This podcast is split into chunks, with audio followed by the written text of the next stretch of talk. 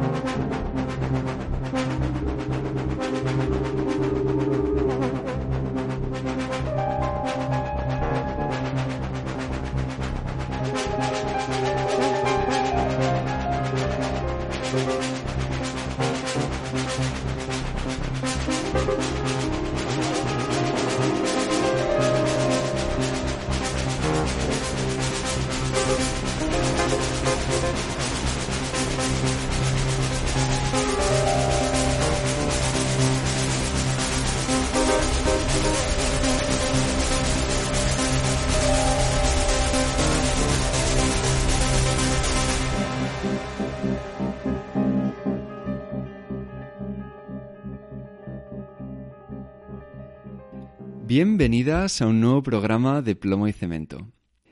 Hoy, aprovechando que ya está terminado mi corto Gemini y que cuando escuchéis este programa ya lo haya presentado en el cine Movimiento, pues vamos a estar hablando de la postproducción cinematográfica, de qué fases consta, en qué consiste y vamos a hablar un poco de nuestras experiencias al respecto, ¿no? Eh, las posibilidades que se abren, los hallazgos involuntarios que ocurren, algunos trucos o anécdotas que hemos vivido. Y como en realidad yo de estas cosas pues no tengo ni la más mínima idea, solo esta pequeña experiencia con este corto, pues me he reunido aquí con, con un equipo estelar, como no podía ser de otra manera. A mi izquierda tengo a Kurt Rein... No lo sé decir bien. Ayúdame. Reinhardt. Kurt Reinhardt, que es una persona de sonido, lo cual quiere decir que ocupa distintas funciones y ha hecho distintas cosas. Estudiante de ingeniería, productor, en audio. compositor, sí, en audio. Y con el que he trabajado en, en este corto. Hola, Kurt. Hola, Álvaro. Y luego a mi derecha está Nadia Kairat, colorista. Hola. Que estábamos comentando antes lo bonito que es poderte presentar como colorista, ¿no? Poner color al mundo y a las cosas. Sí. Suena muy mágico, sí. Encantada. Bueno, antes de mm, antes de meternos completamente en harina con el tema de la postproducción, yo había pensado en hacer un pequeño repaso a todas las fases anteriores. Como al- algunas de vosotras oyentes eh, sabéis, realmente el corto Gemini surge de, de un programa, de este podcast, el que hice con, con mi amiga Bárbara, dedicado al porno bizarro, al porno raro, y en el que estuvimos lanzando ideas bastante locas del porno que nos gustaría ver. Y luego de ahí, bueno, pues obviamente surgió un guion. Ese guion lo tuve terminado relativamente rápido y luego empezó la que quizás fue la, parte más desgastante para mí y más larga, que fue la búsqueda del equipo, en realidad. Inicialmente yo quería hacer un corto porno, entonces estuve buscando performers que también pudieran actuar, porque Kurt, tú lo sabes bien, Nadia todavía no ha visto el corto, pero hay mucho diálogo.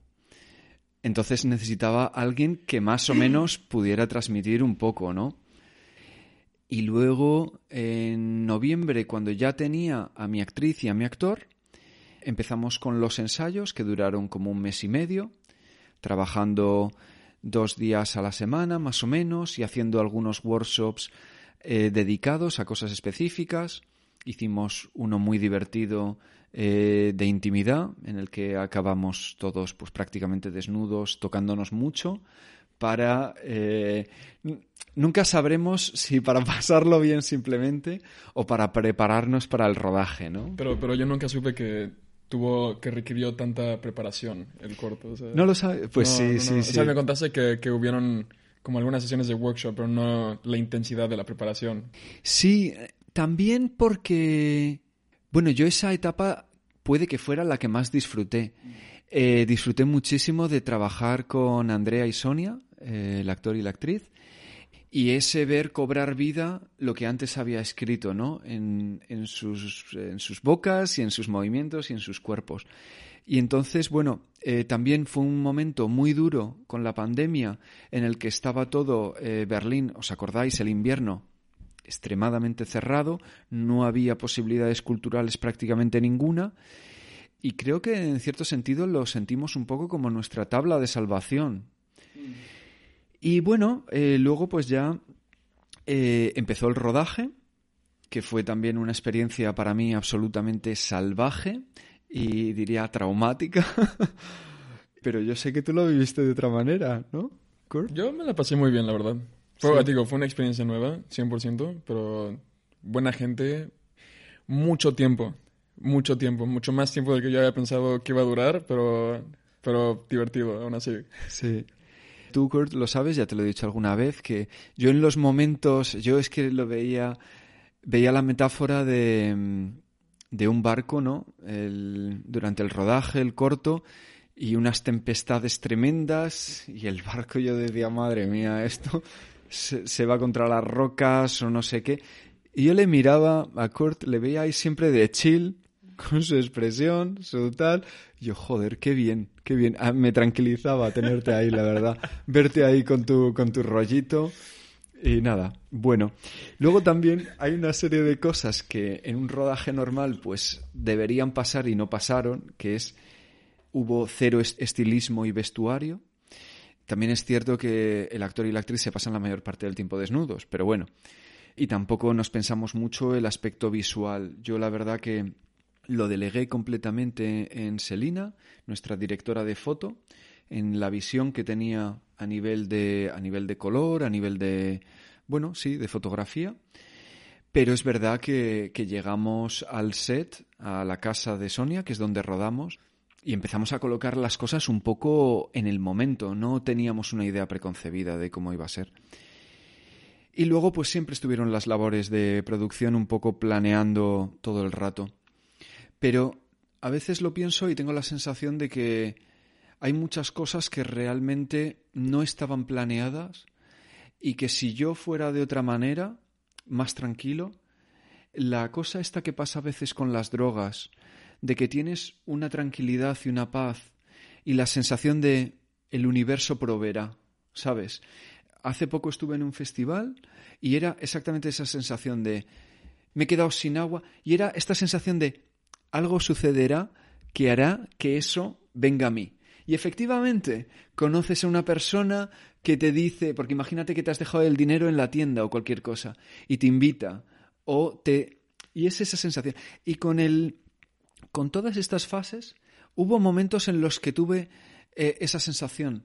Porque la localización del bar, por ejemplo, pues fue, eh, fue Andrea la que lo gestionó, un amigo. Tú llegaste también a través de Andrea.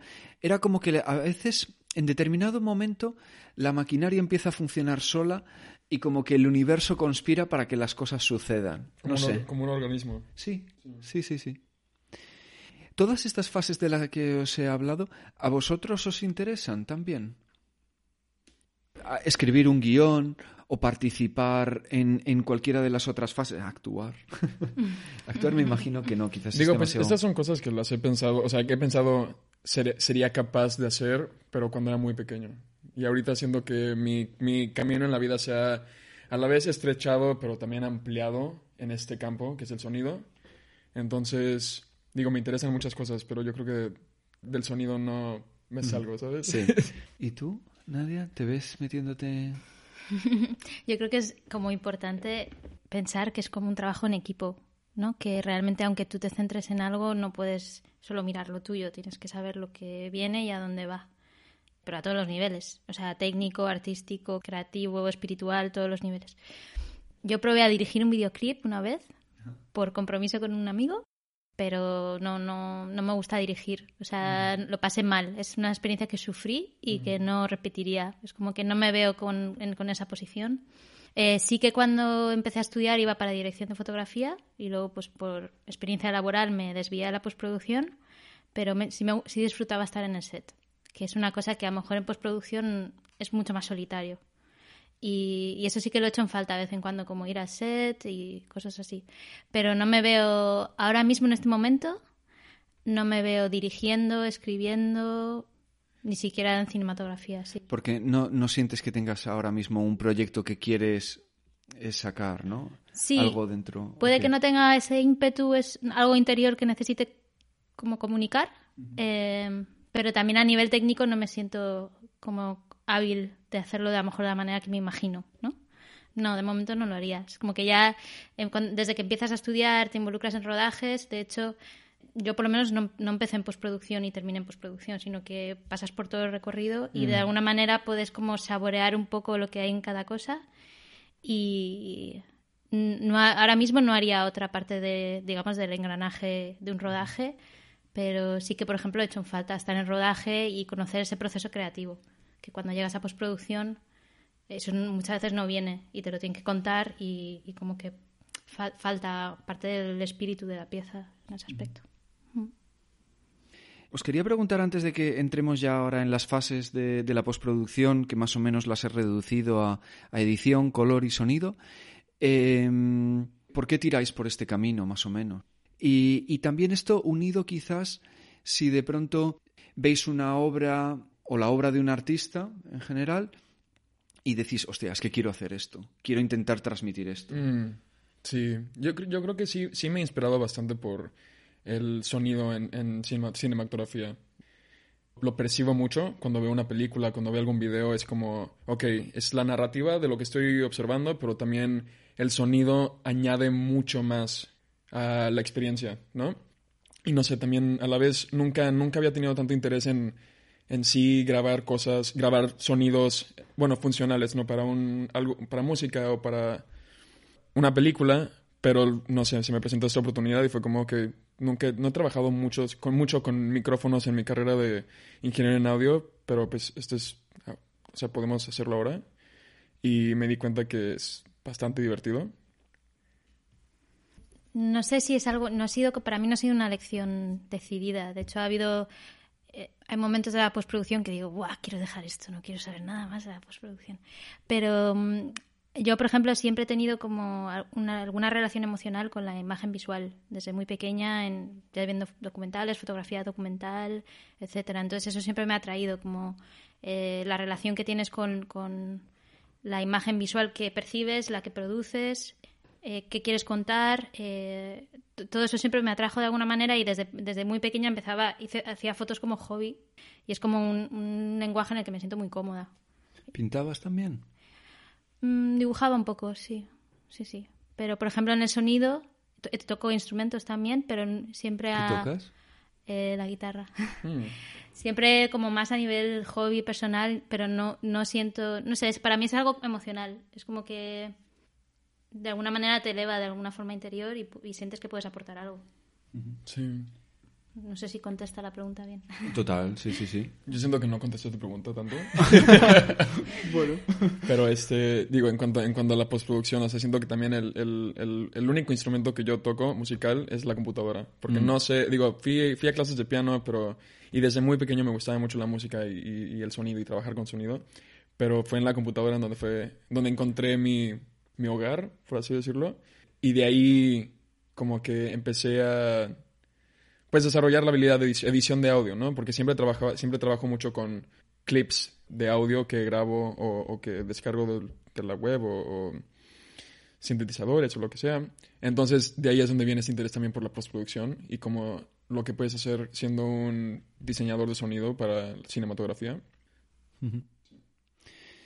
Em, me he quedado un momento ahí antes pensando, a ver si os ha pasado a vosotros también una cosa que me pasó a mí cuando estudié, hice un pequeño máster de, bueno, un pequeño, un máster de guion, y fue que a partir de ese momento cuando veía una película, en realidad vale también para determinados libros, sobre todo cuando el producto es más mainstream, y entonces entendía los mecanismos narrativos que están detrás que no son tan complejos, también hay que decir. En muchos casos es el camino del héroe y en muchos casos, queridas oyentes, en el minuto, eh, si es una película de una hora y media, en el minuto 45 es el clímax, después de los primeros 15 minutos es eh, el nudo, lo que sea que le pasa al protagonista, y cuando quedan 15 minutos antes de que termine el final, el protagonista o la protagonista se encuentra ante una dificultad extrema, a punto de estar de ser derrotado,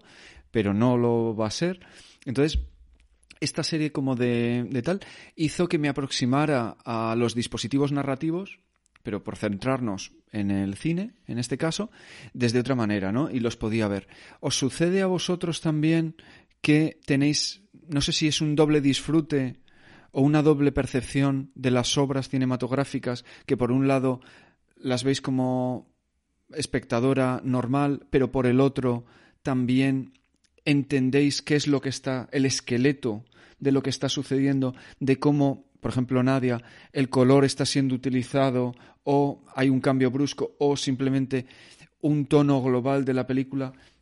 Sí, sí, sí, o sea, ya como por defecto es como una inercia. Directamente estás viendo algo y, a ver, hay momentos donde te involucras más o eres más racional y otros momentos que igual te olvidas y lo estás viendo como espectador. Pero de alguna manera sí prestas un poco más de atención a, pues yo qué sé, mm, esta peli X, yo qué sé, el cuento de la criada. Es la serie de Handmaid's Tale, pues que las mujeres fértiles vayan de rojo, las infértiles vayan de verde, es muy obvio. Pero a lo mejor que gran parte de la serie sea casi gris, a lo mejor tú como espectador y por la, forma en la que funciona nuestro cerebro te acostumbras y ya no lo percibes como gris. Y a lo mejor yo sí hago ese ejercicio de, vale, lo han hecho así porque quieren contar X cosa o que el espectador sienta un poco de depresión con lo que está pasando. Mm. Em, entonces depende. ¿Eso te añade placer o te lo resta? saber que en determinados momentos, porque también puede ser manipulación, ¿no? Sí, a ver, el tema de la manipulación de la imagen es muy interesante a nivel social tanto lo que manipulas como lo que dejas de manipular o lo que tú crees que no manipulas. O sea, ahí como hay como una ventana muy abierta. Pero eh, hubo, una temporada que el, saber tanto sí me irritaba a la hora de ver películas porque era como, guay, yo quiero verlo como lo ve mi madre, ¿sabes? No quiero... Pero luego es como que he encontrado la paz. Es como que hay días que es como lo veo y a lo mejor porque esté cansada, porque esté con amigos o lo que sea, no conecto de una manera profesional con, con la obra. Bien, vale, pues... Eh... no, ya digo... Qué profundidad. está perfecto. Qué intenso. Incluso se me olvidó la pregunta, ¿eh? Ah, igual. Esto... Eh... Em, em, vale, pues si os parece, eh, ya hemos hecho este pequeño repaso y tal, y saltamos eh, a las fases de la postproducción. Entonces, yo creo que la primera normalmente pues sería el montaje, la edición. Y mm, he tenido la suerte de entenderme bien con... En España decimos eh, montador. Eh, ¿Cómo dicen en México? ¿Editor o montador también? El editor. Editor, vale. Eh, pues de entenderme muy bien con Nico, ¿no?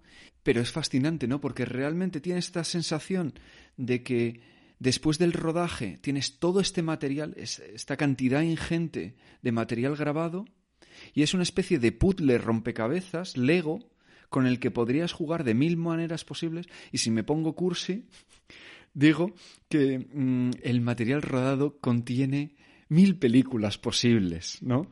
O sea, esta idea de que verdaderamente sí puede ser fiel a la idea original del guion, pero es que podrías hacer otras cosas loquísimas. Em, me habéis dicho que los dos habéis tenido un poco de experiencia, ¿no? Con, mm. edición de vídeo. Digo, en mi experiencia de edición de vídeo, este, es más a, jugar con, el material que tengas. Siempre ha sido muy DIY, este, sin, sin budget, este, con la versión gratis de, de DaVinci, ¿no? Pero siempre ha sido muy abstracto. Siempre, nunca, no me interesa el, el, que alguien vea que hay algo ahí. Es como, son colores, son cosas que se moldea y se transforma y este, y causa algo, Digo, también son, esos, eso principalmente eran trailers para una fiesta, una fiesta que, Ah. que organizaba yo con, con mi colectivo. Y este... ¿Aquí en Berlín o dónde? Sí, aquí en Berlín. Ah, qué guay. ¿Cómo se llamaba la fiesta? Ya porque- Se llamaba, se llamaba Sunday Club. Ah, ok. Sí. Me suena. Yo La- no he la- estado. La pasaban, no, no, no, es muy, es, es muy, es muy pequeña. La pasaban en, primero en este antro que se llamaba Sounds, en Neukölln, Ok. y luego el antro se quemó y nos mudamos al antro vecino, que es el Cake. Ah, ¿ese sé cuál al lado, Sí, claro. sí, sí, sí, al ladito. Sí, sí. En, este- en la Zieglerstraße está. ¿El cake está al lado del tenis? ¿Cómo del, del qué? El tenis es un bar el de tenis karaoke. bar. Ah, ¿Te refieres a Neukölln? Neukölln, No, sí. están, está, estaba, este, o sea, esta calle en donde estaban el Sounds y el Cake está opuesto de antiguo Grismühle. Ah, vale. Opuesto de que, o sea, en el, en el canal. Mm, Están como... uy, me he equivocado totalmente. Estaba pensando en otro cuando has dicho lo del cake. Sí, el Cake, que también hay otro, hay un bar, creo que en... en- Eh, pero es en- que está en Neukölln también. ¿En serio? Sí, pero creo que es Según, cafetería, yo, ¿no? según Claro. yo he visto un cake en, en Wrangel, en bueno, Kreuzberg. Muy, muy, muy... Ahí Sí, y tangente. la se nos ha ido, se nos ha ido. Eh, esto venía... Ah, claro, hacías Pero- estas piezas de videoarte. Pero sí. me, me- con, con video me encanta improvisar. Nunca, nunca quiero que tenga narrativa. Y puede ser que improvises más porque no es tu profesión y te da permiso Sí, para jugar. claro. 100%. Te Y lo es- permites, ¿no? 100%. Yo creo que Sí. sí. sí. Mi experiencia con el, con el montaje o la edición es muy bipolar. O sea, por un lado trabajaba en una agencia en turnos de noche, en una agencia muy grande de Madrid de publicidad, eh, haciendo maquetas. Entonces era como, hacían un guion y entonces hacían found footage, buscaban material en internet para presentar una maqueta visual al cliente. Y era un trabajo muy de operador, o sea, cero creatividad, venían, a- te decían lo que poner y ya está. Y luego mi otra experiencia era... mm, Hay una discográfica en Madrid de pop y tenía un grupo inglés que le gustaban como los videoclips más abstractos. Y a mí me gustaba jugar con la animación, no a nivel profesional. Y entonces me ponía con el After Effects pues, a crear texturas, colores, animarlas en base a la sintonía. Y era mucho más emocional. Y bueno, yo qué sé, me pasaba noches ahí haciéndolo por placer. Eh, y también tenía que ver con la narrativa visual, pero, pero todo a nivel más personal, ¿no? Sí. Eh, ¿Eso está disponible en internet? ¿Se puede ver todavía? Tengo curiosidad. No lo sé, lo voy a buscar. Bueno. Primero lo veo yo. Vale, vale. lo que estáis diciendo, jo, me, me parece súper interesante. O sea, yo una cosa que he descubierto es, eh, vale, es una obviedad. Me parece súper creativo. Entiendo también lo que dices de que puede ser también una cosa cero creativa, te dicen tienes que hacer esto y es de operario total. Pero bueno, yo lo he sentido como muy creativo. Y luego, claro, mi situación, que era totalmente la contraria de lo que estabais hablando, de que os podíais permitir esa libertad y esa abstracción, ¿no? Claro, eh, me parece súper atractivo, pero por el otro lado, el hecho de sí tener un objetivo, yo lo que descubrí es que te plantea determinados retos, porque el material con el que cuentas es el que es, y entonces de pronto sucede que tienes que resolver determinados problemas, como puede ser eh, en una de las tomas la actriz ha subido el brazo por encima de su cabeza y en la otra mientras está hablando, se está rascando la espalda. Es un, caso un poco extremo, ¿no? No. Eh, nuestros actores lo han hecho todo perfecto, pero... eh, y entonces, de pronto, ¿cómo encajas esas dos cosas? Pues eso te obliga a buscar soluciones y creo que de esas, de esas complicaciones a veces surgen cosas muy interesantes también. Y esa parte a mí me parecía súper bonita y súper creativa. Y luego, bueno, también eh, me llamó mucho la atención que en el cine es pura manipulación, ya sé que, que, lo dice todo el mundo, pero yo nunca había tenido tanto, tanto la sensación, hasta no estar realmente involucrado en ello, ¿no? O sea, la sensación de que es todo mentira, a través de la cual creas una verdad y una sensación que, que, que es verdadera, pero te estás basando en la mentira constantemente. Son, son que 30 horas condensadas en 15 minutos. Claro, claro, claro, claro. ¿Cómo puede haber verdad en, en eso, no? Y entonces de pronto, pues yo qué sé, eh, en determinado momento, pues corregimos literalmente a, al actor. Porque decía las frases muy rápidamente y, y perdía un poco el ritmo que debía tener. Y entonces, pues simplemente cambias de plano para que eh, se alargue un poco entre una de las frases y la siguiente y de pronto queda mucho mejor, ¿no? Mm, sí. Y otra cosilla que también me llamó mucho la atención, esta sensación de que el engranaje del que hablabas antes, Nadia, ¿no? Se supone que estamos haciendo todo esto por una especie de bien mayor, ¿no? El producto final. Y todo está supeditado a eso. Entonces, en determinados momentos hay que hacer sacrificios que dices, joder, es que qué putada dejar esto fuera o no poder hacer esto. Y yo recuerdo uno de los planes, planos, perdón, que más me gustaba de todo el corto, pues que no lo pudimos utilizar. El plano general del bar. Porque a nivel narrativo no funcionaba. No funcionaba porque si lo utilizábamos al principio parecía que eh, los personajes acababan de llegar al bar. No transmitían la sensación de llevar un tiempo hablando. Y no centraba tanto la imagen en el cóctel, que era también un, objeto eh, especialmente importante para el corto, ¿no? Entonces, de pronto, pues es que Nico y yo decidimos, hostia, es que no lo podemos utilizar. Es que funciona mucho mejor sin utilizarlo. Em, en castellano, o en Madrid por lo menos, eh, eh, cuando te llaman editor es más operador de edición con un software y cuando te llaman montador se le da más crédito a la parte narrativa. Es como que si mm. te llaman montador parece que narras más y si eres un ah. editor es un, eres un operario de edición. Y hay como un poco de rintintín ahí entre mm, los... Mm. A la hora de sacrificar, o por ejemplo, la continuidad de cómo tiene la actriz el brazo, para nosotros no solo la posición de los actores con respecto a la luz, eh, sino son los cambios de luz, si ruedan en exteriores y pasan sol y nubes, cómo les afecta la cara, o sea, hay falta de continuidad en maquillaje, en posición de ropas, en el color de la ropa. O, por ejemplo, ayer estuve trabajando en un spot y el director quería tenía una intención de hacer algo mucho más fantástico, oscuro, más Alicia en el País de las Maravillas. ¿Versión Tim Burton? Sí, y el material daba de sí, porque estaba rodado con una intención. Y luego los de la agencia querían hacer una comedia romántica. Joder. Con el mismo material. Entonces, se puede, se puede, pero sacrificas muchas cosas. El montaje nos condiciona eh, en, el, sentido de la continuidad visual de la luz.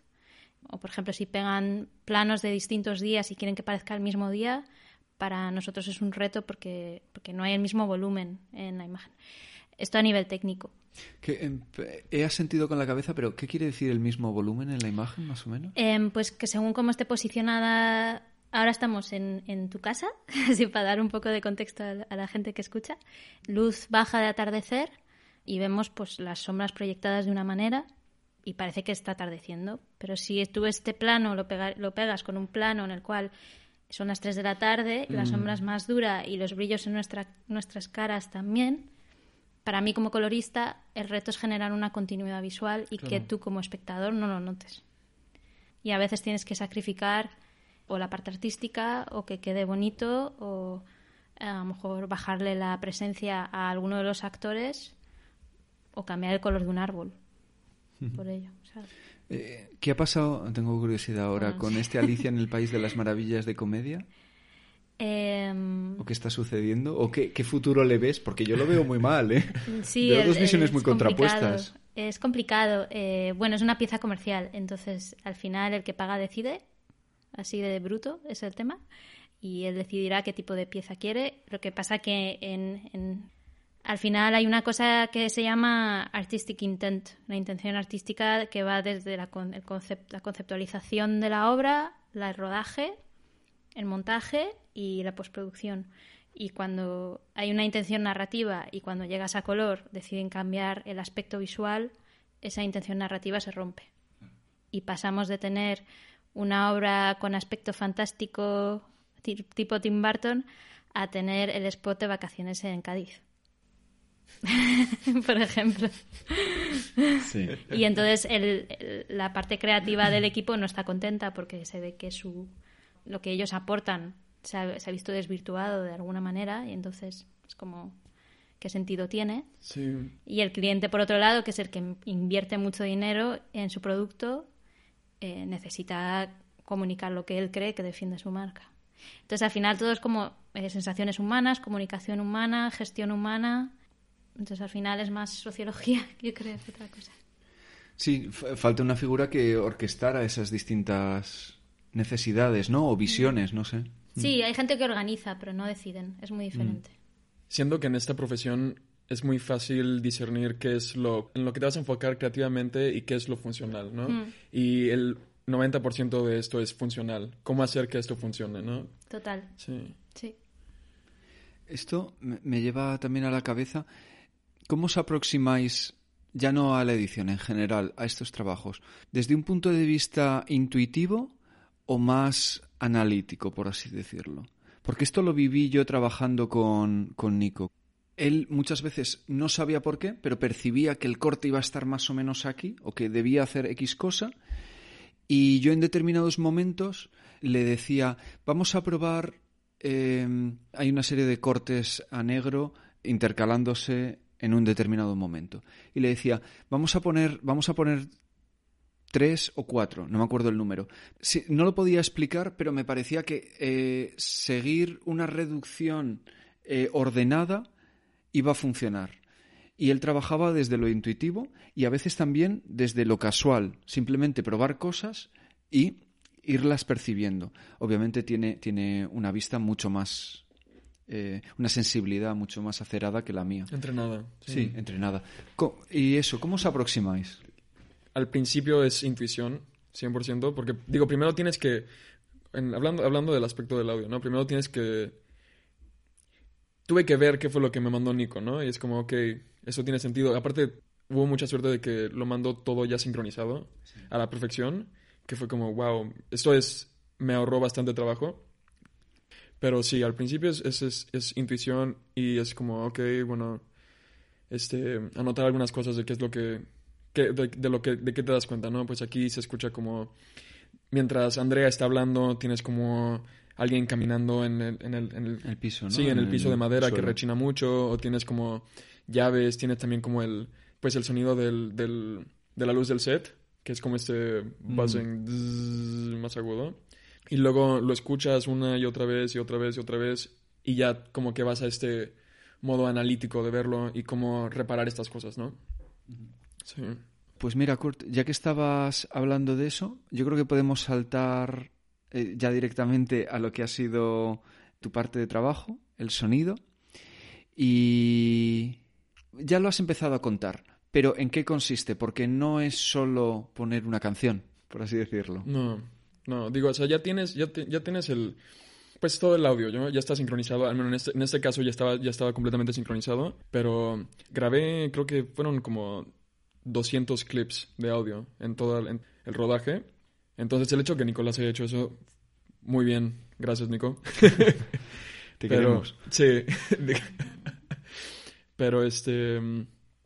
Sí, digo, primero se sincroniza y luego parecerá obvio, pero yo al empezar a trabajar en esto nunca lo había pensado, pero es como tienes, tienes que separar todos los elementos del audio, o sea, el diálogo, eh, las atmósferas, sonidos del, del, del, set, este, como las sábanas, este, teniendo ese como moviéndose, este, separas los gemidos, separas este, los sonidos del roce, los sonidos de los labios, ¿no? Y lo organizas todo en, en, en, diferentes tracks, les pones el nombre apropiado y luego de ahí ya empiezas ecualizando si es necesario. En el caso de, de, Gemini, este, no sé, la voz de Andrea sonaba un poco como muy...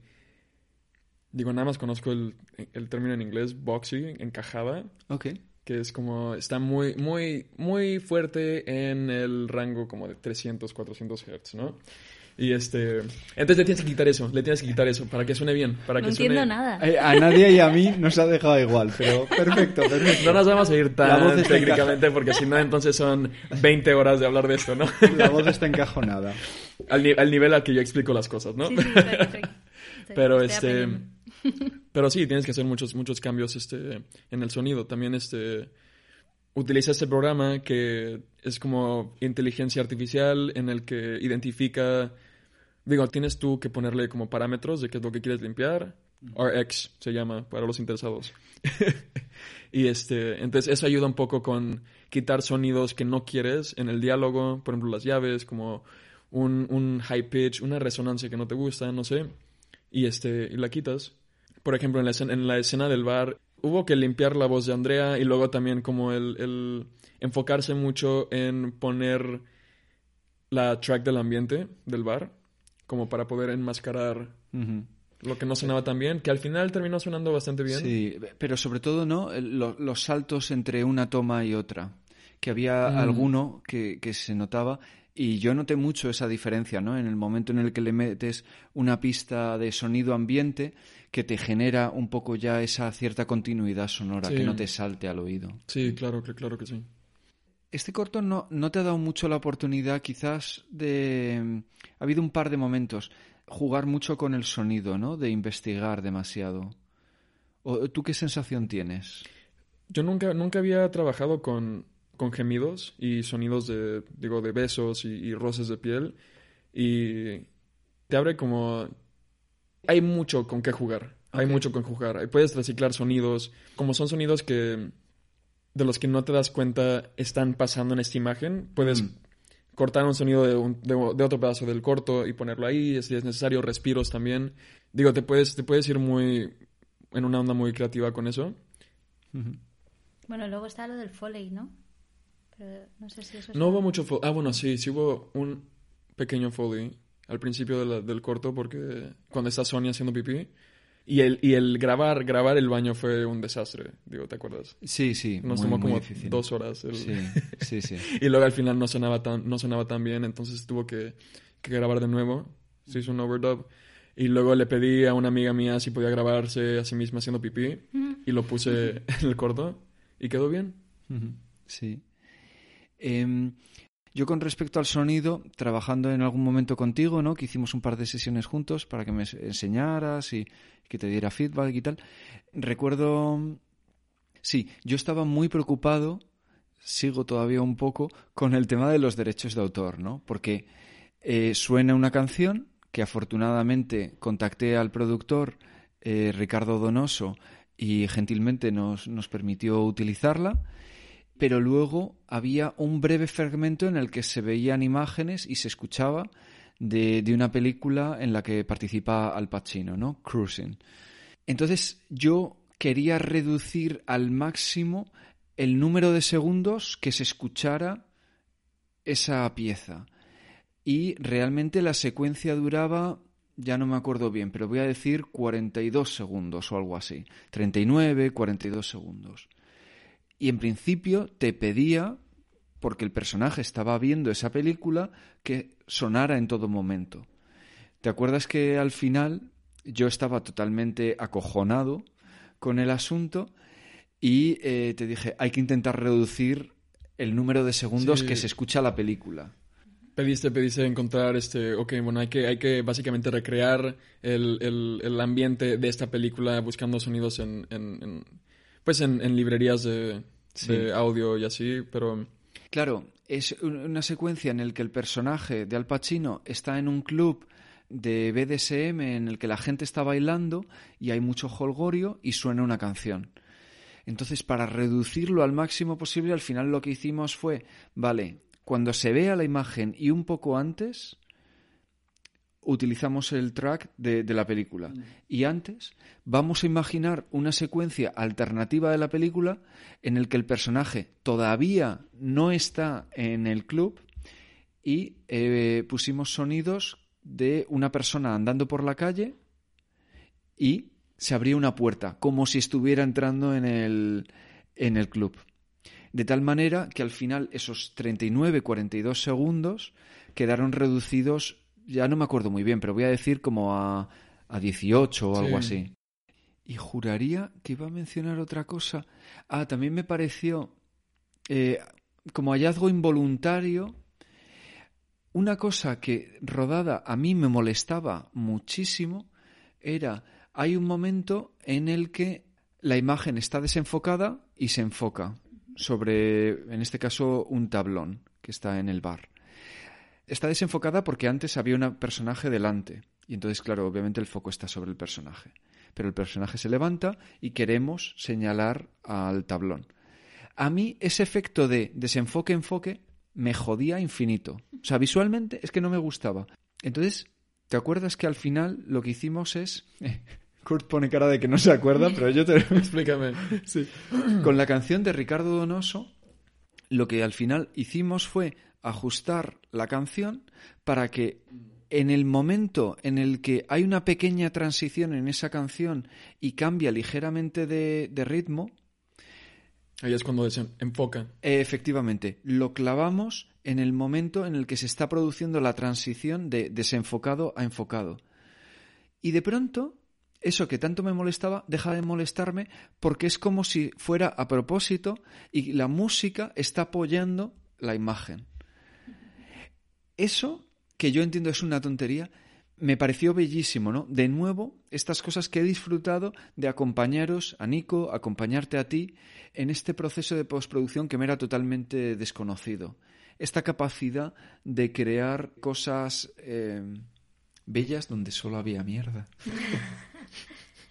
Por ejemplo, yo cuando, cuando trabajo en cortometrajes, eh, bueno, en, en- en toda la obra visual, pero en cortometrajes o en narrativa se nota más, son las obsesiones de, de los directores o de los ver, directores de eso, fotografía. Cuéntame eso. Y esto viene un poco con que yo no he estado en rodaje y a lo mejor no he vivido la experiencia como ellos. Bueno, cada uno tiene su posición y la vive a su manera. Eh, pero yo al no haber experimentado ese rodaje tampoco tengo el conocimiento de, bueno, es que reventó una luz y no Claro. pudimos hacerlo, o se puso malo y no sé qué, o faltó que el producer hiciera tal, o se cayó un actor. O sea, todas esas cosas a mí no me llegan. Pero sí me llega a la sala una persona que tenía una intención en la cabeza y que ahora está contenta y frustrada a la vez porque hay cosas que han salido y otras no. Y en eso siempre hay planos de obsesión. De da igual lo que hagas en un plano, no le va a gustar. Mm. Puedes probar millones de alternativas, pero la- el apego emocional que tienen a esa imagen no es positivo. Entonces, en, la- en el momento en el que tú aportas algo más, que no es la imagen y es el sonido, para ti es como que se completa de alguna manera. Mm. ¿sabes? Entonces al final es como a los directores de foto les pasa mucho también de, Buah, es que no aquí no conseguí que no sé qué, el foco tal, no sé. Y le- hay como pequeñas manías porque son cosas en las que como que se ven que hay un fallo reflejado o una frustración reflejada y a veces funcionan los cambios y a veces hay que trabajarlos más hasta que encuentras algo que realmente apoye. Por eso igual para ti era más importante que para otras personas en la narrativa de lo que es la obra en sí. Sí, no, estaba un momento intentando pensar cuáles eran mis obsesiones. Pues digo, ¿tú vis- tuviste algo que en tu mente nada más no concordaba y luego jugaste, improvisaste hasta que algo concordaba. Y tiene que ver mucho con el carácter, porque ya has mencionado varias cosas que te gusta mucho la simetría Mm. y las cosas ordenadas. Y a lo mejor el caos no, no, no lo veías que aportase a la narrativa en este caso. A lo mejor en otra obra sí. Pero lo de los cuadros en negro, que fueran la misma duración, la misma cantidad, la concordancia de ese movimiento con esa subida de música. Sí, eh, te, sí, te doy un poco... eh, a mí me encanta visitar el caos, pero no puedo vivir en él, ¿sabes? Eh, esto lo noto mucho, a mí me encanta ver pisos en Berlín, ¿no? Ir a casas de otras personas y, cotillear lo más posible, ¿no? Intentar entender un poco. Y disfruto muchísimo con pues los las típicas vegues. Disfruto muchísimo visitándolas e incluso quedándome unos días, eh, pero sé y además he estado ahí, he vivido cinco años en una vegue con otras cuatro personas, eh, que no es mi hábitat, que realmente eh, yo no funciono así. ¿Te gusta el orden? Me gusta el orden. Sí, sí. Es quizás un poco mi, mi drama. Siento que hay mucha creatividad posible en el caos y en el desorden, pero, pero no me funciona a mí. Sí, esa es la parte bonita de que haya diversidad en la creación. Claro. Claro. Mira, Wes Anderson es muy famoso, todo el mundo le quiere copiar y es simetría pura, Mm. todo está súper controlado. Sí. Todo, todo está pensado. Todo está pensado en pro- antes de rodar. Absolutamente todo. Kurt sabe que no es el caso de nuestro rodaje. Algunas cosas estaban pensadas. Algunas cosas estaban pensadas. Pero fue un rodaje en el que navegamos el caos un poco Sí. y la inexperiencia, Digo, verdaderamente. en cuanto, en cuanto al- a la edición del audio y, y el- al, irse, al, al irse creativo, o sea, muchas, las ideas empezaron al final del rodaje, ¿no? Cuando estábamos pues grabando las últimas escenas y, y todos estaban como trayendo ideas de, no, pues esto, igual y esto se puede hacer, este, no sé, me acuerdo que Sonia como que sugirió como un, un, time, un time stretch de sus gemidos en esas escenas abstractas, ¿no? Que al final, al final sí, sí, pasó, al- sí pasó algo similar, pero no había pensado hasta ese entonces en qué, qué hacer creativamente en eso, ¿no? O sea, cómo, cómo puedo poner yo también ahí mi, mis manos. Sí, ahí has mencionado algo que también me resultaba interesante. Para mí ha sido una... A ver, yo en general el proyecto quería que fuera lo más horizontal posible. Dentro de que yo lo había escrito, dirigido y producido. Pero sí quería que todo el mundo se sintiera lo más partícipe posible. En algunos momentos me pareció paradójico que todo el mundo eh, que la jerarquía estaba como muy marcada. En último término, tú eras el director y yo te puedo ofrecerte estas opciones, pero si yo te pregunto, vale, pero ¿cuál es la tuya? ¿Cuál es tu visión? ¿Tú qué quieres? Porque confío plenamente en tu criterio, vamos por esa. No solían eh, permitirse eso, ¿sabes? No sé. ¿Te resuena esto un poco, Nadia? ¿O cómo... Sí, eh, en, en color pasa muchas veces que vienen con las cosas muy claras y otras que- veces que no. Eh, y si encajas y haces clic, es un poco como una cita ciegas. Si encajas y haces clic y, y te gustas de alguna manera, o te caes bien o te entiendes, te dan más espacio para aportar. Em, y a veces te dan a elegir, pues, y, y parte de nuestro trabajo es como da- dar opciones. Dar opciones y, sen- y sentir que su obra puede crecer eh, en ese lugar. Pero tú tienes miedo a, en determinado momento, tomar una decisión creativa o te escudarías en... No, no, es, es, tu, es tu obra. Eso depende del proyecto y depende del equipo. Porque al final en postproducción ya viene toda la- casi toda la intención marcada. Y se han tomado muchísimas decisiones antes de llegar a nosotros Mm, y el rango de, de cambios no es tan amplio.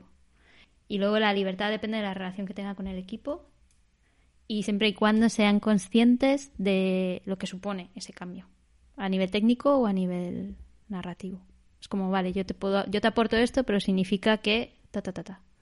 ¿Quieres asumir la consecuencia del Sí. cambio? Ok.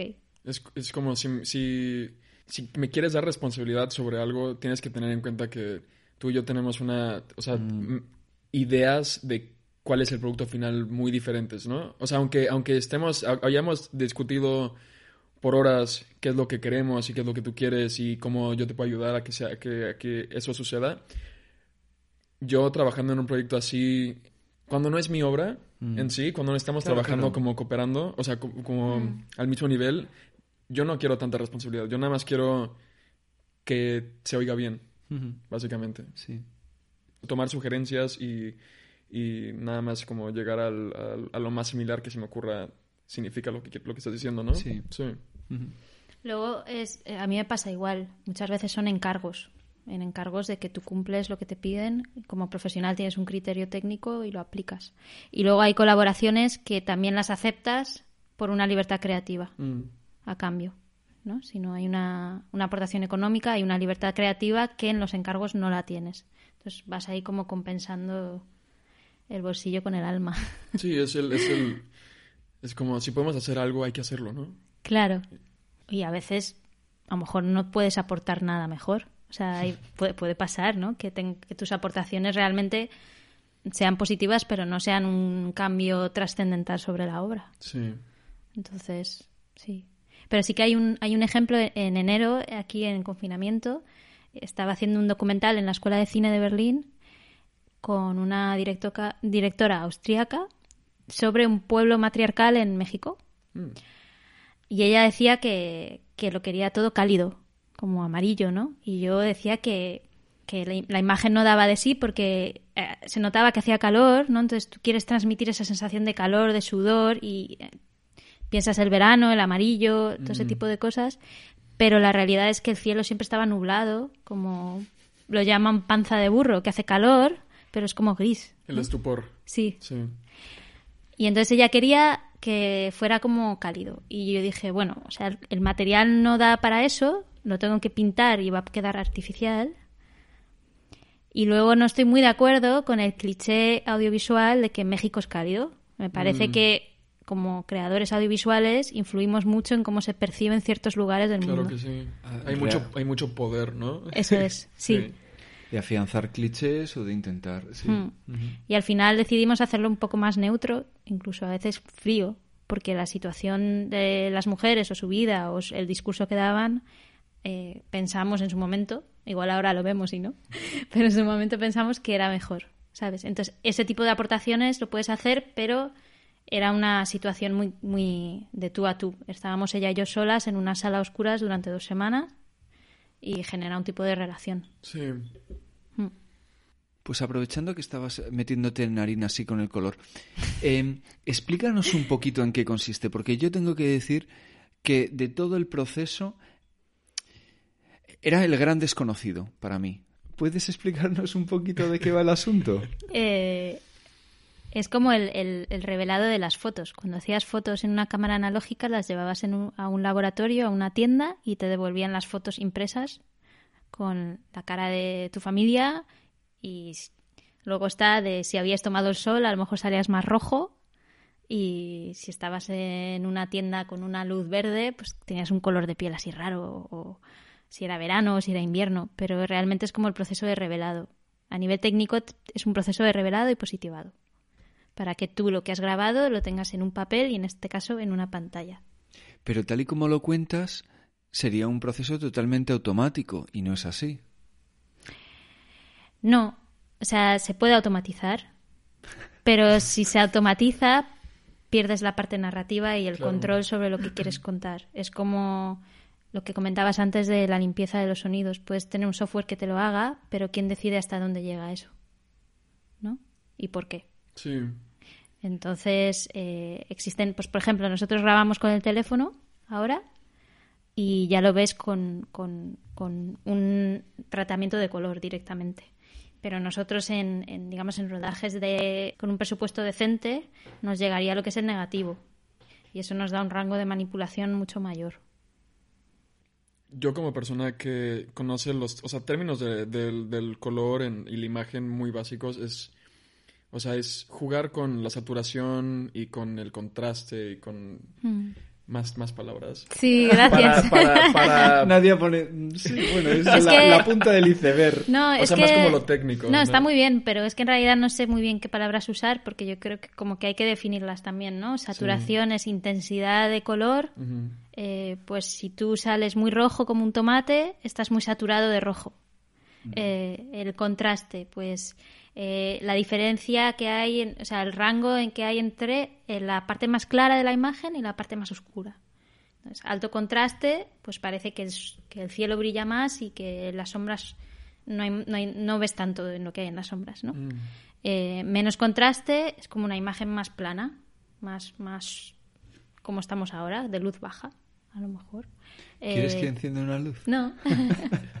Eh, luego hay, términos así. eh, a nivel técnico necesitamos también que las imágenes tengan cierta calidad para que nos da más margen de manipulación. Hay profundidad de bits, eh, subsampling y términos así que son más matemáticos. Pero también es, es muy, es muy, es paralelo al sonido. Sí, en realidad sí. Y de hecho trabajamos en paralelo. Normalmente cuando está el sonidista trabajando está, o el diseñador de sonido, está el colorista. Fue un poco nuestro caso también. Sí, digo, o sea, en el, en el- trabajando en un proyecto es paralelo, pero también en cuanto a lo, a lo técnico, o sea, como Mm.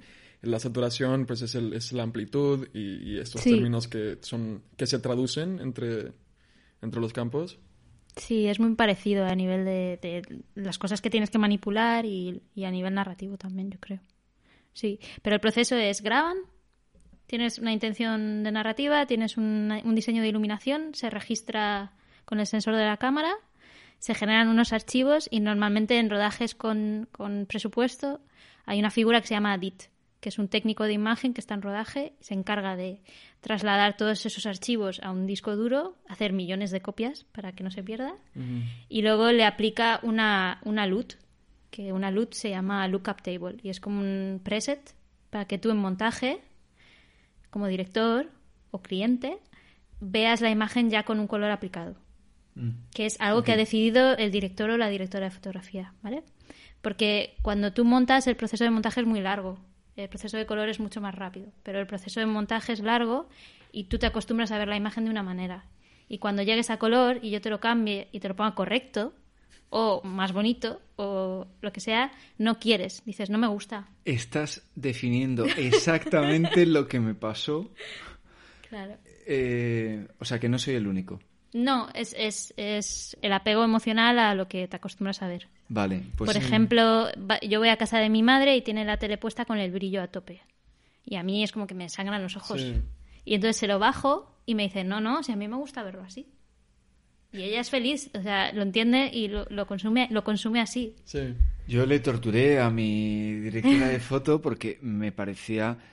También es que soy una persona súper sosa. O sea, por ejemplo, en los típicos filtros de Instagram, yo ya no tengo Instagram, pero lo tuve durante un tiempecito, me parecían espantosos. O sea, y las, las fotografías muy contrastadas, con colores muy vivos, tampoco me gustan. O sea, yo ya de por sí soy de gustos sosos. E- Entonces, claro, yo me había acostumbrado a, a esos colores apagados con el que había estado trabajando durante mucho tiempo con la edición y de pronto me vino Selina con esos rojos intensos, etcétera, y, y yo me quedé espantado, me quedé espantado. Ya, Sí. ¿y cómo, cómo, con qué cámara grabasteis? Venga, me pongo técnica. El problema es que no tengo ni idea. Vale, no, sa- no sabes con qué material estabas. Se lo preguntaré a ella. ¿Por qué? Eh, es que son este No, es por de- entender tu proceso. Pero bueno, básicamente nos pasa a todos. Y de hecho, con el, el spot este que mencioné antes, es que el proceso de montaje es largo, lo, lo ve mucha gente, lo tiene que aprobar mucha gente y, y generas un apego. Es como una fotografía de cuando eras pequeño. Si te cambia el color de esa foto, tu, tu, tu recuerdo hacia esa imagen se distorsiona. Entonces, al final es la relación que tienes tú con la imagen y si tú decides y lo quieres como te has acostumbrado a verlo, pues al final tú eres el director y es tu obra. Ahora, es probable que ella, como directora de fotografía, haya iluminado con una intención de color. Claro, claro. Sí, a mí me pasaba que lo veía todo exagerado, lo sentía falso, me- pero me decía, me dijo exactamente eso, te has acostumbrado. Y segundo, mira la piel, están verdes, no es, o sea, no es una piel de persona sana. Eh, ¿Qué más también utilizó para convencerme? Me, me dijo, a ver, hubo un tiempo en el que estaba de moda esta especie de, de color eh, lavado, o sea, muy poco tal. Sí. Hasta Beyoncé tiene un videoclip así. Ah, sí. Fíjate, una de las cosas que me convenció es, me dijo, en el último término, estás trabajando una comedia. Y es que lo que estás transmitiendo a nivel cromático es mucho más serio, mucho más eh, denso, que no es el tono de la, de la, del corto. Y eso fue un poco lo que hizo que aceptara su propuesta, más o menos. Al final, nunca sabré del todo. Creo que ella lo quería todavía más con los colores más presentes. Pero bueno, eh, creo que llegamos a un tono. Creo Dime, que, creo que, o sea, la cosa es que hemos dicho la palabra comedia bastantes veces y yo nunca... No hasta- es hasta- una comedia pura, hasta, obvio, hasta, obvio. hasta la, el, el- el screening que tuvimos la semana, esta semana, fue la primera vez que lo vi, lo vi como que esto, esto, esto risa. Este, pero cuando estábamos grabando y cuando estaba, cuando estaba trabajando en el audio era como... Es un porno estilo Twin Peaks, de alguna forma como medio tenebroso, pero también muy tenebroso, ligero, Sí, sí, sí. sexy, pero comedia no, digo, hay, hay, hay algunos chistes por ahí, ¿no? Pero como comedia no lo vi. Pero siendo que igual, igual y querías como que mantuviera esta, esta vibra un poco tenebrosa, ¿no? Como un poco oscura, un poco... Lo que les está pasando a estas personas no es bueno. Digo, y están, y están cogiendo y están divirtiéndose, pero no, no es una situación ideal, ¿sabes? Apenas si se conocen. Sí. Sin spoilear tanto el corto, disculpa. Que, que- no, no, que va. Sí, que es también un poco lo que quería con la música, ¿no? La música, eh, esta canción de Ricardo Donoso es también un poco inquietante, ¿no? Mm. Quizás hay ese punto de y uno de los personajes tiene miedo al principio, etcétera. Sí, Sí. A mí también me pasó, eh, yo ya decía, yo he perdido ya totalmente la perspectiva con respecto a la obra. Yo verdaderamente no sé lo que es y no sé cómo va a responder la gente. Y esa pequeña proyección de la que hablas, que fue, ¿no? Como para el equipo y, y nada, y un par de personas amigas, eh, me sirvió para para ver la obra con otros ojos, ver cómo era percibida, ¿no? Yo me situé también al fondo, os observaba también un poco desde la distancia, eh, ver qué, qué, bromas, qué chistes funcionaban un poco, cuáles quizás no tanto, y me resultó una experiencia muy, muy interesante. Y tengo muchas, muchas ganas, ya digo, cuando escuchéis este programa ya habrá sucedido, de, de la proyección del día 28, mm. sí. Y ver la reacción ante ya en su mayor parte un público que no sabe nada de la obra. Sí. Eh, Nadia, te iba a preguntar, ¿qué te iba a preguntar yo antes? Em, yo antes he contado un par de experiencias de cosas, estos hallazgos involuntarios o estas, estas pequeñas epifanías, ¿no? Hostias, de pronto este color. Que le ¿Puedes contar alguna cosilla? ¿Se te, te viene algún recuerdo, alguna anécdota? así en concreto, a bote pronto no, pero, pero yo sí que si puedo, siempre me permito una hora a solas, antes de que venga nadie a la sala de color o tenga que entregar algo muy mainstream o lo que sea, para jugar. Y ahí ver un poco como... Para mí es como masajear el material, es como empezar a entenderte y relacionarte y a ver qué sale de ahí. Entonces, sí, como situación así concreta, no sé, pero... ¿Y tú tienes la sensación de que tienes una estética propia? Hablar, no sé si hablar de discurso es quizás demasiado, eh, pero que la gente va a ti porque sabe que va a encontrar un determinado... Puede ser. O sea, llevo tres años haciendo color, que no es mucho. Pero sí es verdad que a veces sí me llega eh, un comentario así como repetido que, es como intenso pero sutil. Entonces quiero hacer color contigo porque es intenso pero sutil. Como que el manejo del contraste y la saturación, como que se supone, no lo sé, porque yo no, no lo sé, se supone que encuentro un punto X que a cierto tipo de espectadores les gusta. Pero luego a muchos otros se queda flojo o se queda... Mm. Depende de tu perspectiva pero, mm. o tu percepción. Pero sí que muchas veces me llega por eso. Otras veces no es por el estilo visual y es por la forma de trabajar. Que seas más flexible en lo que te piden o que seas más organizado, porque la organización es súper importante en postproducción. O que seas más versátil también. Muchas veces te llaman por tu estilo y otras veces te llaman porque les gusta la, forma en la que se comunican contigo como profesional. Mm. ¿Qué referentes a nivel estético tendrías tú? Sí, a ver, o sea, a nivel interno soy, soy muy caótica y tengo como em, referencias muy diversas. Porque para empezar, mi madre es española, mi padre es egipcio, mi madre viene de una cultura eh, cristiana, mi padre es musulmán. He vivido de pequeña en tres países. El consumo televisivo cambia. O sea, yo de pequeña veía MTV la India. Entonces veía videoclips de Bollywood, ¿sabes? Y era súper divertido, porque eran como unos dramas larguísimos. Eh, luego he consumido mucha fotografía americana rollo Stephen Short, tal.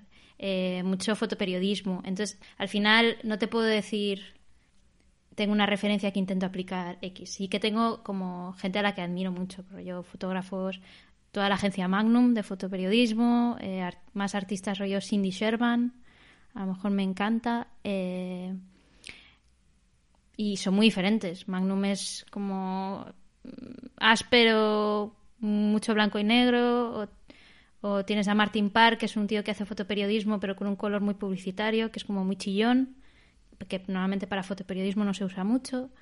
Eh, pues te puedo, te puedo decir referencias así que suelen ser más modernas. Eh, me gusta mucho la pintura clásica, pero a lo mejor no, no lo tengo tan presente, a lo mejor es más subconsciente.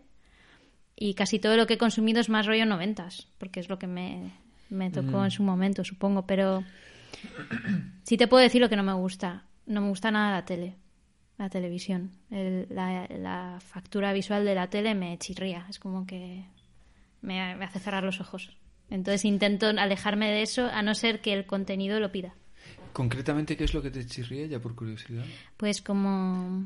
¿Te resulta demasiado desnudo o...? o sea, sin tratar y raw, como muy poco o- orgánico, Ujú. como muy, muy, muy, bueno, la palabra en inglés es sharp, como muy definido, eh, Sí. como un, un realismo muy grotesco. Realismo grotesco. No lo sé cómo explicar, No, no, a no, ver, no, oye, que pero me- como que la tele, pero también no me gusta cómo funciona el engranaje de, de- de las jerarquías en la televisión, trabajar en televisión. El, el objetivo en tele es que salga, da igual cómo salga. Sí. Entonces, Pero- otra forma de trabajar. Sí, digo, o sea, no sé, no sé cómo definir como este aspecto comercial, Hmm. porque es lo que, no sé, como la, la saturación, el, el, el aventarte colores en la cara, pero también a la vez saturarte de escenas en el menor tiempo posible y de altos volúmenes, no sé, o sea, si escuchas un comercial, estás viendo una película en la tele y luego pones un comercial y el comercial está súper fuerte, más alto Sí, que la película y, sí, sí. y te aturde, ¿no? Es, es, es como todos estos elementos combinados en, en la televisión que nada más no apelan, si tienes como, Sí, totalmente. sí, Está- gusto, no sé. Sí, al final es gusto lo que, con lo que te sientes Sí. un poco más identificado. ¿Y tú, eh, Kurt, por dónde tienes, pues eso, esa debilidad, ese puede ser a nivel de sonido a lo que quieras, ¿eh? No sé, algo que suene alienígena. Ok. Algo que suene como si fueran, como si fueran insectos intentando hacer tecno. Eso, eso es lo que... lo que- preciso. Me encanta, yo creo que necesitamos salir. Insectos que hacen tecno.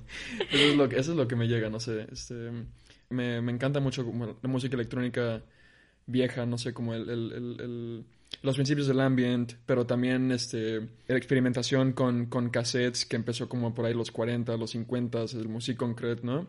Y luego también el, el techno me encanta.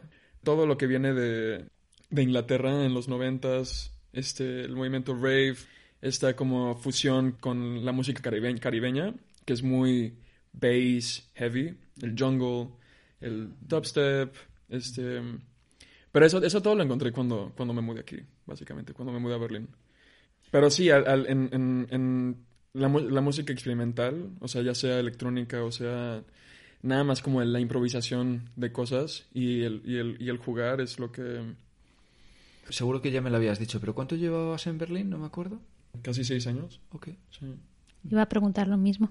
¿Verdad? Eh, eh, Como que lo pedía. ¿Y tienes alguna obra de referencia, algún autor, autora que te... Este, digo, ¿Alguien, o alguna obsesión? Pu- Puede ser de ahora mismo, ¿sabes? De- de que a lo mejor no digas, este, lo tengo que recomendar siempre, ¿sabes? sí, Pero que ahora mismo estás un poco obsesionado con... Digo, de ahora mismo, y por eso, y por eso te dije lo de, lo de los insectos haciendo tecno. Este, no sé, no sé qué está pasando. Literalmente hay unos insectos que... Hay, hay gente que son insectos que hacen tecno. Hombre, van vestidos como insectos. No, no, no, no, no, no sé, no, no los he visto en persona. Son, Yo me imagino en- hormigas bailando ahora mismo. Pero suenan como... Y este, y este tipo de, no sé, imagínate como canciones que duran nueve minutos, que apenas si cambian, son súper monótonas, pero tienen, tienen tanto ahí metido. Estábamos hablando el otro día acerca El de- otro día, sí. del dub techno, ¿no? Que es este... Son canciones que duran entre que 7 y 20 minutos, que son nada más acordes este, sincopados con el, con el beat, un kick, este, 4x4 muy monótono, pero es como en el, en el detalle, ¿no? Es como el, el cambio muy sutil de una de la reverberación, del delay, los filtros en el son- en el, en, en estos, en estos acordes, no sé. Ese, ese tipo de, de música como sutilmente cambiando sobre un, un periodo largo de tiempo, ¿no? Sí, a mí eso también me gusta muchísimo. Eso lo comparo muchas veces con... Es como un mantra. A mí me funciona para entrar en una especie de, de conciencia alterada, de, de- de estar... eh, para bailar, ¿no? Fun- me funciona de puta Sí. madre porque entras en esa especie, en esa burbuja introspectiva. Eh, a mí me gusta mucho bailar con los ojos cerrados, entonces me aíslo completamente y, y me pongo en mi. Es el, el mi rollo. equivalente a que alguien esté frotando un gong con algo, este, todas estas frecuencias que llenan el cuarto, ¿no? Pero eso es, eso es lo que la música de baile es, ¿no? O sea, como que llevar a la, a la audiencia, a la persona que está escuchando esto, como trance, como un, un, un- a, a hipnotizarse a sí mismo, ¿no? Y, nada más jugar en la mente. Y, en, el, en la pista. Sí. Me acuerdo, eh, me da rabia que, que perdí la referencia, no recuerdo el título del artículo ni del autor, pero me pareció un artículo muy interesante, uno que leí hace un par de años, en el que un musicólogo, bueno, un estudioso de, de la música, y concretamente de la música de baile, eh, decía que mm, para analizarla correctamente había que bailarla y para entenderla, por así decirlo. Esto lo engarzo mucho con algunos amigos que tengo a los que no les gusta nada la música electrónica, como no me gustaba nada a mí hace 10 o 15 años, ¿no? Em, creo que efectivamente el dar el paso y bailarla, em, él hablaba de que las frecuencias entran y se relacionan con tu cuerpo de otra manera, y él diría de la manera correcta, para interpretar esa música. Y, y me pareció un punto como muy interesante, sí. Sí, yo no, yo no entiendo cómo, o sea, no sé, estás en una discoteca y estás viendo a un DJ que te gusta mucho y la música está buenísima, pero no está bailando. No está bailando mientras toca. Eso no lo entiendo. Es como, Seguir un poco el ritmo, ¿no? O sea, está ese... no, bueno, pero, o sea, est- estás observando el, el- el equipo y no te estás moviendo, ¿no? Pero estás, estás poniendo música para bailar. Pero, digo, igual y estás muy concentrado en lo que, en lo que- está muy con- concentrado en lo que está haciendo, pero sí se tiene que bailar para poder entenderla, porque te tienes que poner, te tienes que poner también del otro lado de la, del, del DJ booth, ¿no? O sea, tienes que... Quieres transmitir algo específico, ¿no? Bueno, y Berlín es una ciudad donde se cuida mucho el sistema de sonido, ¿no? En general. Es como que hasta sitios muy cutres intentan que, que tu cuerpo vibre. Sí. Que es una cosa que en Madrid se echa mucho en falta. Es, es- es- es horrible ir a un concierto. tremendo. cuatro salas que, que merecen la pena y para bailar Hay mucho... Hay drum mucho... and bass, techno, tal, es complicado. Sí. Ah, yo lo que noté muchísimo es aquí, estando en sitios con la música infinitamente más alta, al oído no resulta tan agresivo como algunos de los garitos que me he comido yo en, en España, que es que, o sea, perturba, ¿no? Que, que molesta, que resultan eh, dolorosos para el oído. Mm. Sí, estoy totalmente de acuerdo con eso que Hay, dices. sí. hay- hay mucho amor por como la fidelidad del sonido aquí. Sí. Sí, y se, y se ve a más gente. O mi sensación es que en Berlín ves a mucha más gente que sale sola de fiesta a disfrutar de la música. Yo levanto claro. la mano. Mientras que en. España es algo más colectivo y vas a relacionarte con la gente en un entorno musical. Es algo más social, Sí, ¿no? es más social. Y aquí muchas veces es alguien bailando, mirando al DJ como si fuera un ídolo, de alguna manera, con una relación ahí de uno a uno. Eh, y por una experiencia propia sin buscar nada más. De hecho, muchas veces no ves ni a medio metro. Entonces, Se siente muy, se siente muy rit- ritualístico, Sí, ¿no? Como el, sí. digo, también es, es una obsesión con el hay que salir cada fin de semana, ¿no? Y, y Berlín se puede, se puede volver como un, un Hmm. espiral de hedonismo que igual y no es lo más saludable. O sea, sí, sí se tiene que, tiene que haber como sí, sí, sí. Balancear, ¿no? un balance, pero, pero sí, es un, es un, es un ritual, Hmm. 100%. Es que lo que pasa es que en, en Berlín siempre da un poco la sensación de que si parpadeas te lo pierdes, ¿sabes?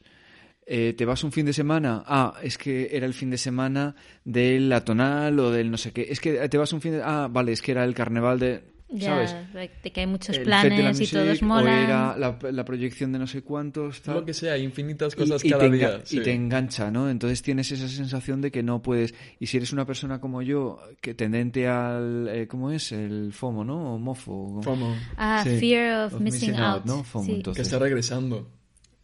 Está regresando. Hombre, claro. Conforme las regulaciones de este disminuyen y más cosas pasan, Obvio.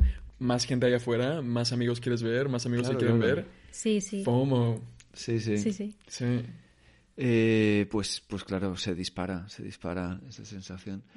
Eh, con lo que estabais diciendo, ¿qué os engancha o qué se atrae de Berlín en general?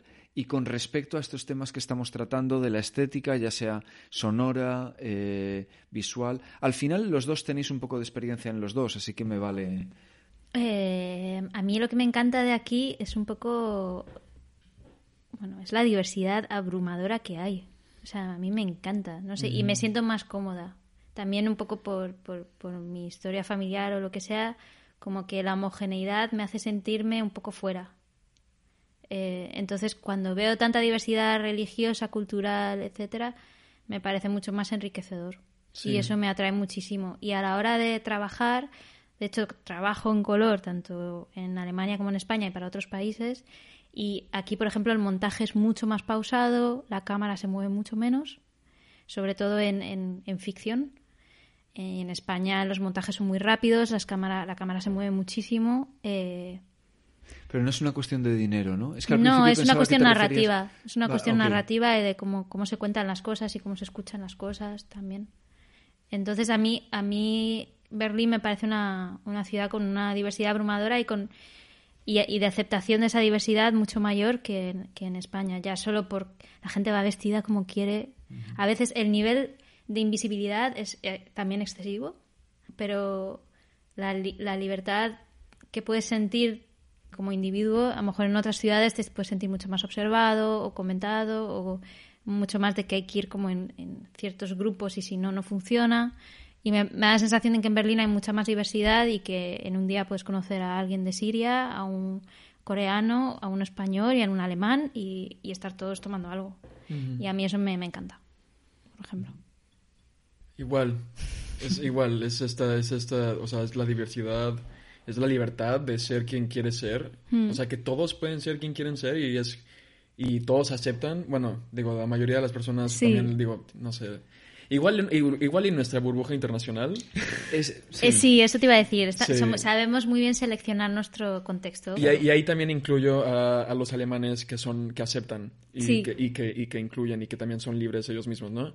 Pero sí, o sea, es el, es el vas en la calle y, y cada quien hace lo que hace por ellos mismos, ¿no? Hmm. Es, o sea, este, es este balance también entre como individualismo, pero también es una ciudad muy que te apoya, ¿no? Es, hay mucho, hay mucho como esta, esta idea de, del colectivo, ¿no?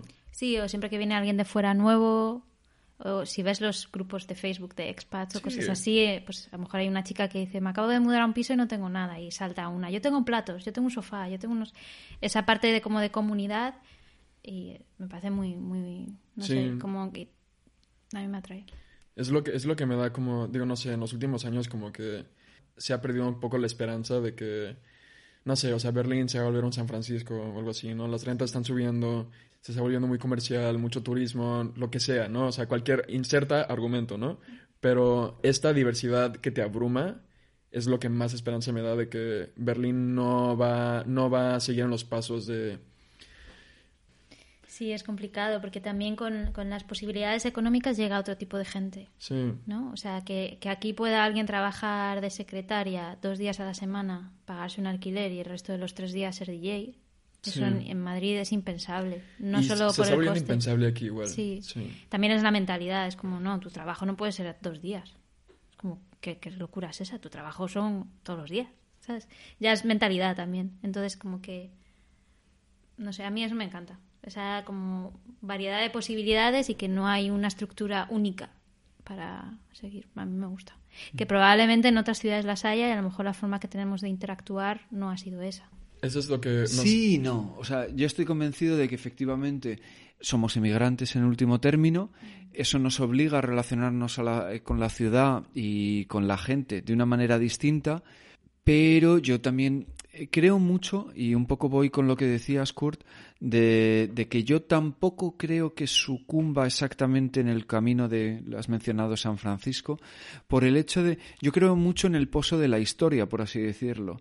Y por una pequeña recomendación, estuve hace poco en el muy polémico y discutido Humboldt Forum. Ah. Y estuve viendo la exposición esta de Berlín Global. ¿La has mm. visto, Nadia? No, pero lo comentaste ah, vale, vale.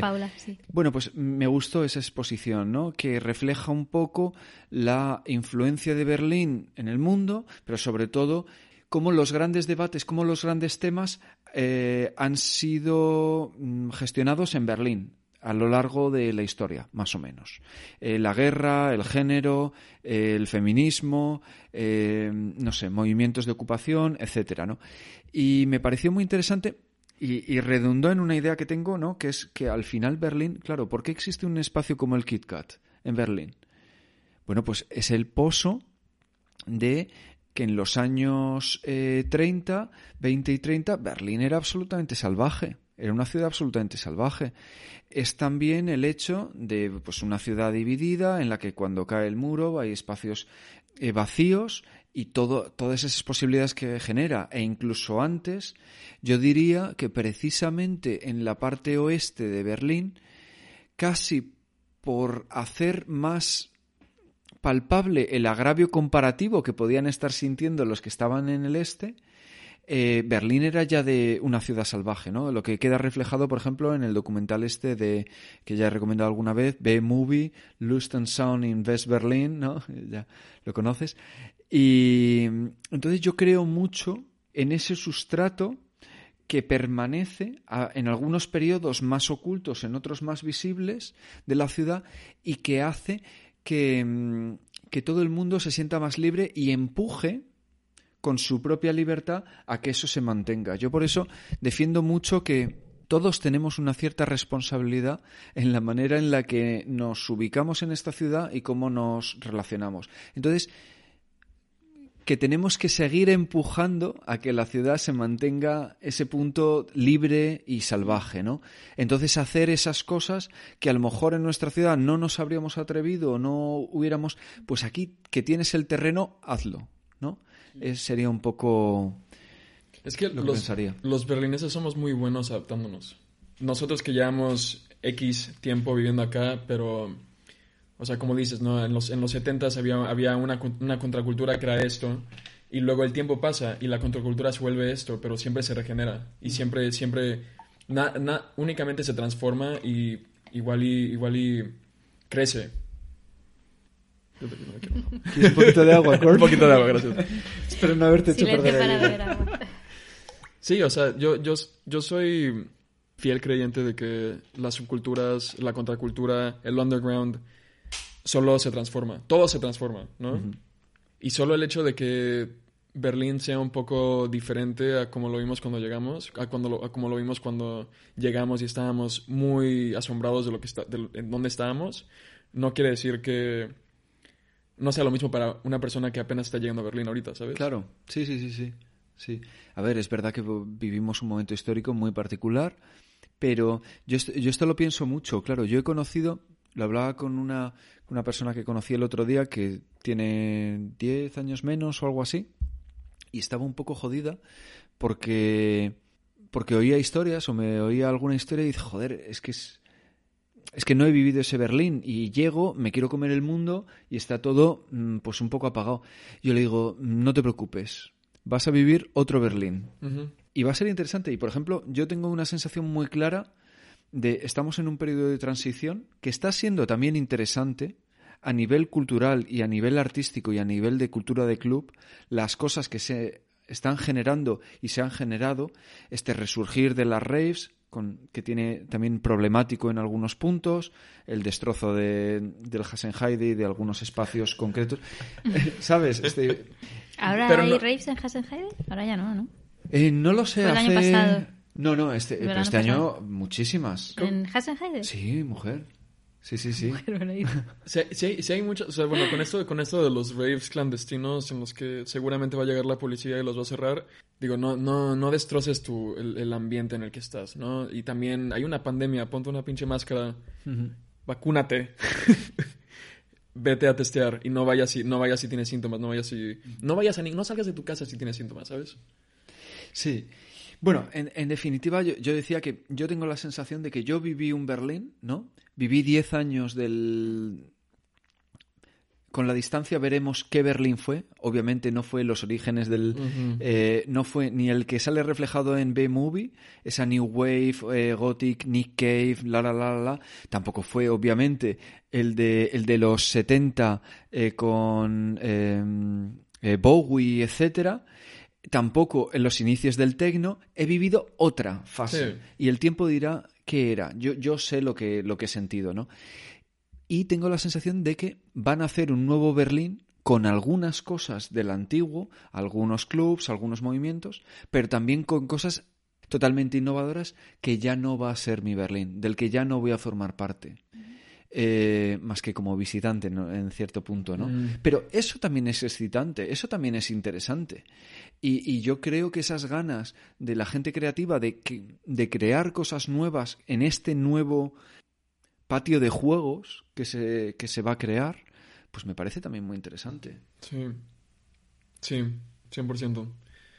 Cuando, cuando inició la pandemia era como que, bueno, ya todo esto, el consumir cultura en persona se detuvo, pero el crear cultura se aumentó bastante, o sea, porque todo está- todos los artistas estábamos en nuestras casas nada más escribiendo ideas y haciéndolas si podíamos, ¿no? Y luego ahora es nada más hora de mostrarlas y compartirlas y continuar, seguirle. Bueno, pues si os parece, cerramos la conversación aquí. Gracias por invitarnos. Nada, muchas gracias a vosotros por venir. Sí, muchas gracias. Ha sido un placer. En el cine se trabaja con la mentira para crear alguna verdad. Plomo y cemento no es tan distinto, también sabemos jugar.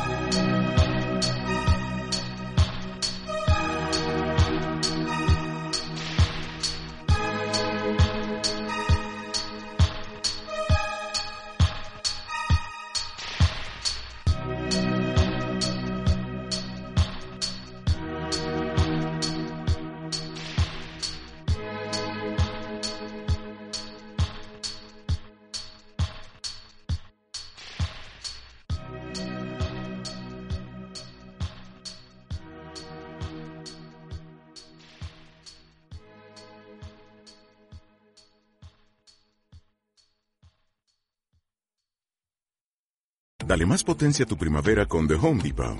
Obtén una potencia similar a la de la gasolina para podar, recortar y soplar con el sistema OnePlus de 18 voltios de Ryobi desde solo 89 dólares. Potencia para podar un tercio de un acre con una carga. Potencia para recortar el césped que dura hasta dos horas. Y fuerza de soplado de 110 millas por hora. Todo con una batería intercambiable. Llévate el sistema inalámbrico OnePlus de 18 voltios de Ryobi. Solo en The Home Depot. Haces más. Logras más.